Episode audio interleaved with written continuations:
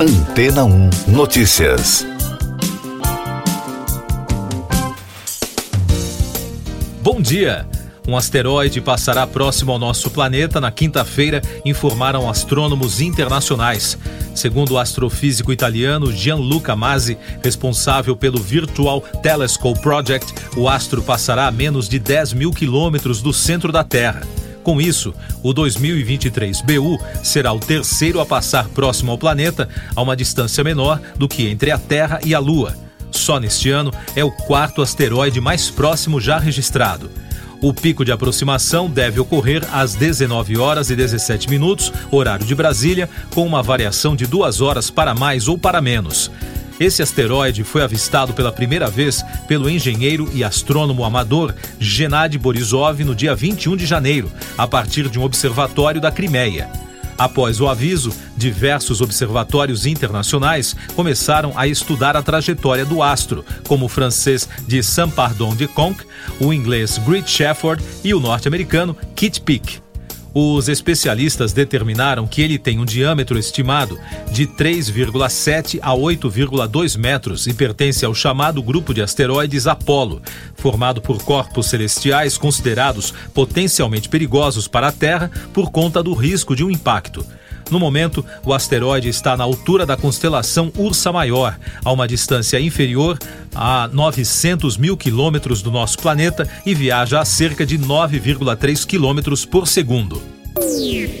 Mais destaques das agências internacionais no podcast Antena 1 Notícias da italiana ANSA. O vice-presidente do Conselho de Segurança da Rússia, Dmitry Medvedev, disse à agência TASS que o governo de Vladimir Putin percebeu que o mundo está se aproximando do risco de uma terceira guerra mundial.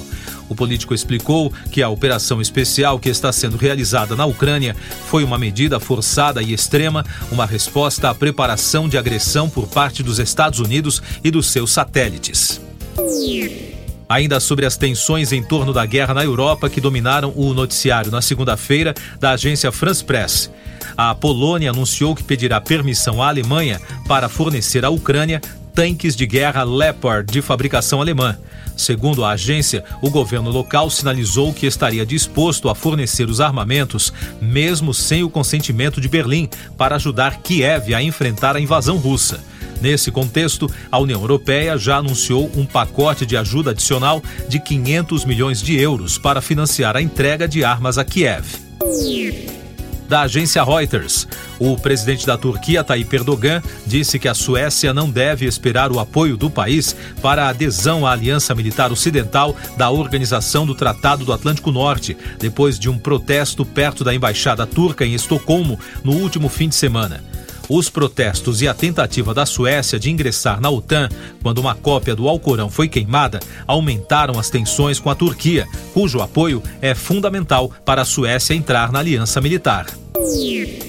Mais um destaque da FP: a investigação da explosão no porto de Beirute em 2020 foi retomada após a suspensão de 13 meses devido a pressões políticas. Segundo uma fonte judicial citada pela agência, o juiz Tarek Bitar, responsável pelos trabalhos, decidiu indiciar oito pessoas, entre elas dois funcionários de alto escalão de segurança, e também ordenou a libertação de cinco detidos após a grande explosão que deixou mais de 200 mortos e 6.500 feridos e destruiu bairros inteiros na capital libanesa. Mais um destaque das agências internacionais: centenas de trabalhadores do setor público foram às ruas na Venezuela para exigir melhores salários e aposentadorias, enquanto o país enfrenta uma escalada na inflação. Os funcionários dos setores de educação e saúde do país realizaram os protestos em uma dúzia de cidades. O salário mínimo da Venezuela é de 130 bolívares e foi ajustado pela última vez em março do ano passado, quando a inflação anual fechou em 305%, segundo fontes não governamentais na ausência de dados oficiais. Eu sou João Carlos Santana e você está ouvindo o podcast Antena 1 Notícias com mais destaques agora das rádios pelo mundo. Da BBC de Londres, Beyoncé voltou ao palco para sua primeira apresentação ao vivo em cinco anos, mas nem todos os fãs gostaram do retorno.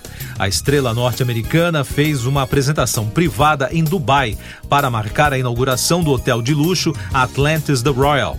Muitos fãs ficaram emocionados ao ver o retorno da artista, mas outros não ficaram felizes porque Dubai tem leis rígidas contra a comunidade LGBTQIA. Outro destaque da BBC, o filme biográfico sobre a vida de Marilyn Monroe, Blonde, recebeu o maior número de indicações para o Framboesa de Ouro deste ano, com oito recomendações. Good Morning, uma comédia do rapper e cantor Machine Gun Kelly, está logo atrás com sete. E o ator vencedor do Oscar, Tom Hanks, também recebeu três indicações, uma delas por sua atuação como empresário Coronel Parker em Elvis. A interpretação de Hanks no filme como empresário foi indicada na categoria de pior ator coadjuvante. O Framboesa de Ouro é uma paródia do Oscar com o objetivo de premiar os piores atores e filmes do ano da Fox News dos Estados Unidos. Betty Sturm, a atriz que atuou no filme dos anos 60 The World's Greatest Sinner, morreu aos 89 anos. O filho, William Winkler, disse à Fox News Digital que a matriarca faleceu no domingo de doença de Alzheimer no conforto de sua casa em Nova Jersey, cercada da família. O filme, que se tornou um clássico cult em 1962, é mais conhecido por apresentar uma trilha sonora assinada pelo cantor, compositor e multi-instrumentista Frank Zappa e da Ultimate Classic Rock, também dos Estados Unidos, Steve Nicks anunciou as datas de sua nova turnê para 2023. O primeiro show solo da cantora norte-americana está marcado para o dia 15 de março em Seattle e em seguida seguirá para várias cidades dos Estados Unidos, incluindo São Francisco, Nova Orleans, Atlanta e Chicago, além de uma parada canadense em Toronto. Além da data de 15 de março, Nix fará seu primeiro show conjunto com Billy Joel em 10 de março em Inglewood, na Califórnia. Siga nossos podcasts em antena1.com.br. Este foi o resumo das notícias que foram ao ar hoje na Antena 1.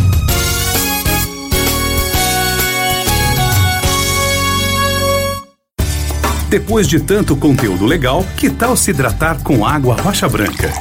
O consumo regular de água durante o dia traz benefícios para a saúde, como, por exemplo, manter a pele bonita e hidratada. Rocha Branca, da fonte direto para sua casa. Depois de tanto conteúdo legal, que tal se hidratar com água rocha branca? O consumo regular de água durante o dia traz benefícios para a saúde, como, por exemplo, manter a pele bonita e hidratada. Rocha Branca, da fonte direto para sua casa.